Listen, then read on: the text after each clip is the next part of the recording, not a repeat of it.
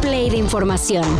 Titulares nacionales, internacionales, música, cine, deportes y ciencia en cinco minutos o menos. Cafeína.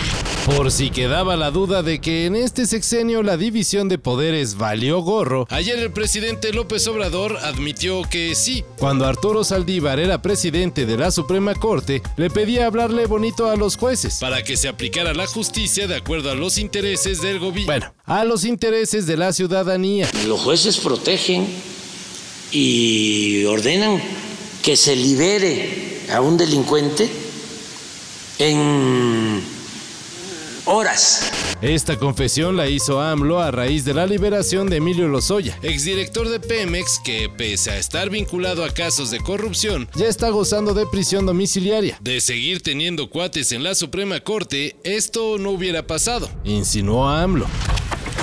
No me queda duda de que vamos por el camino correcto. Como la primera mujer en gobernar a este noble Estado, hago frente a diversas voces, algunas desde la oscuridad y sin sustento. Guerrero se ha convertido en tierra sin gobierno, y no podemos decir que sin darnos cuenta. Durante los últimos años se ha visto como poco a poco el crimen organizado ha avanzado para llegar a este punto.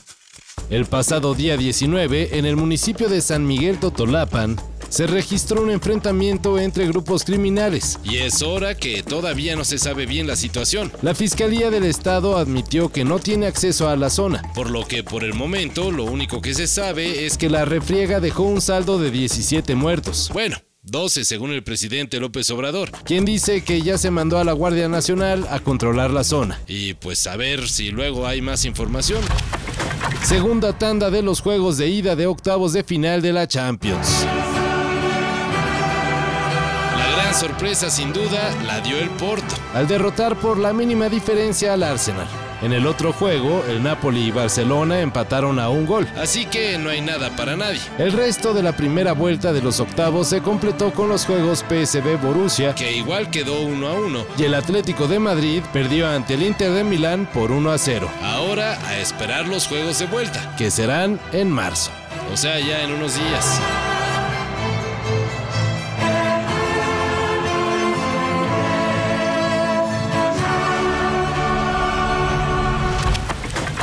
Del 3 al 5 de mayo se realizará la edición 2024 de la Comic Con Experience en la Ciudad de México. Y pues ya se anunció que como invitado de honor se hará presente Giancarlo Esposito. Así es, Gustavo Fring de Breaking Bad. If you try to interfere,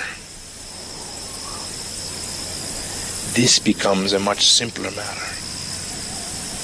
I will kill your wife. I will kill your son.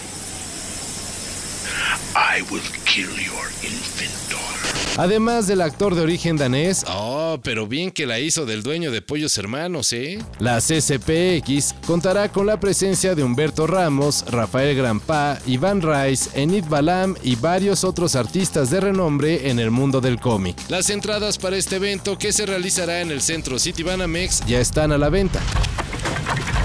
En otros tiempos, cuando el vecino le subía de más a su música, pues no quedaba de otra que ir a tocar a la puerta y pedirle de buena manera bajarle. ¡Son las 7 de la mañana, hijo de puta!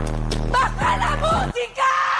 Pero ahora ya es posible apagarle las bocinas que emitan el escándalo desde la comodidad del hogar. Así es, el aparato que parece que generará más problemas de los que resolverá fue inventado por un tipo que en redes identifica como Ronnie Bandini y tal cual ataca el Bluetooth de los aparatos que están funcionando a altos decibeles y los apaga. Lo más exagerado del invento que rompe con la opción del diálogo Ah, pues solo detecta aparatos que estén reproduciendo reggaetón. No te merecemos, Ronnie. We're not worthy. We're not worthy.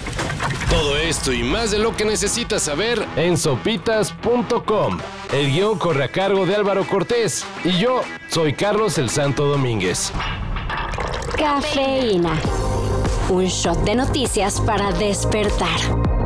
Lunes a viernes por sopitas.com y donde sea que escuches podcasts.